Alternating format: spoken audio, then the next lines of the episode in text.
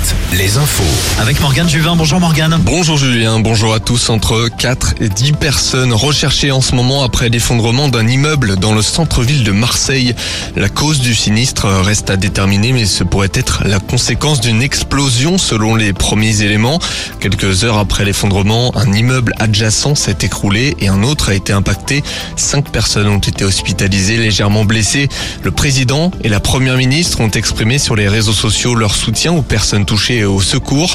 Les pompiers sont à pied d'œuvre pour retrouver d'éventuelles victimes dans les décombres. Bonne nouvelle, pour les secours en mer, la SNSM, un arrêté publié hier au journal officiel permet désormais à la SNSM de percevoir 5% de la taxe donnée aux éoliennes marines. Le secrétaire d'État chargé de la mer avait signé cet arrêté fin février lors d'un déplacement en Normandie.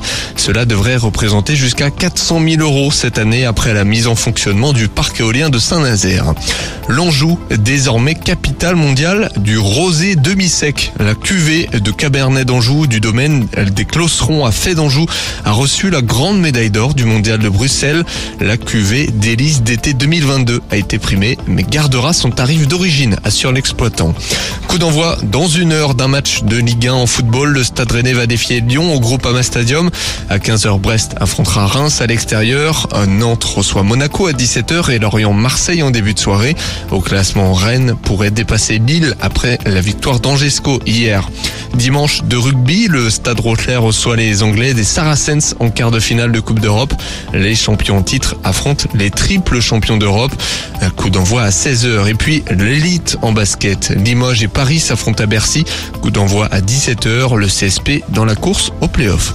Retrouvez la météo avec si belles vacances. Si belles vacances, des campings riches en sourires.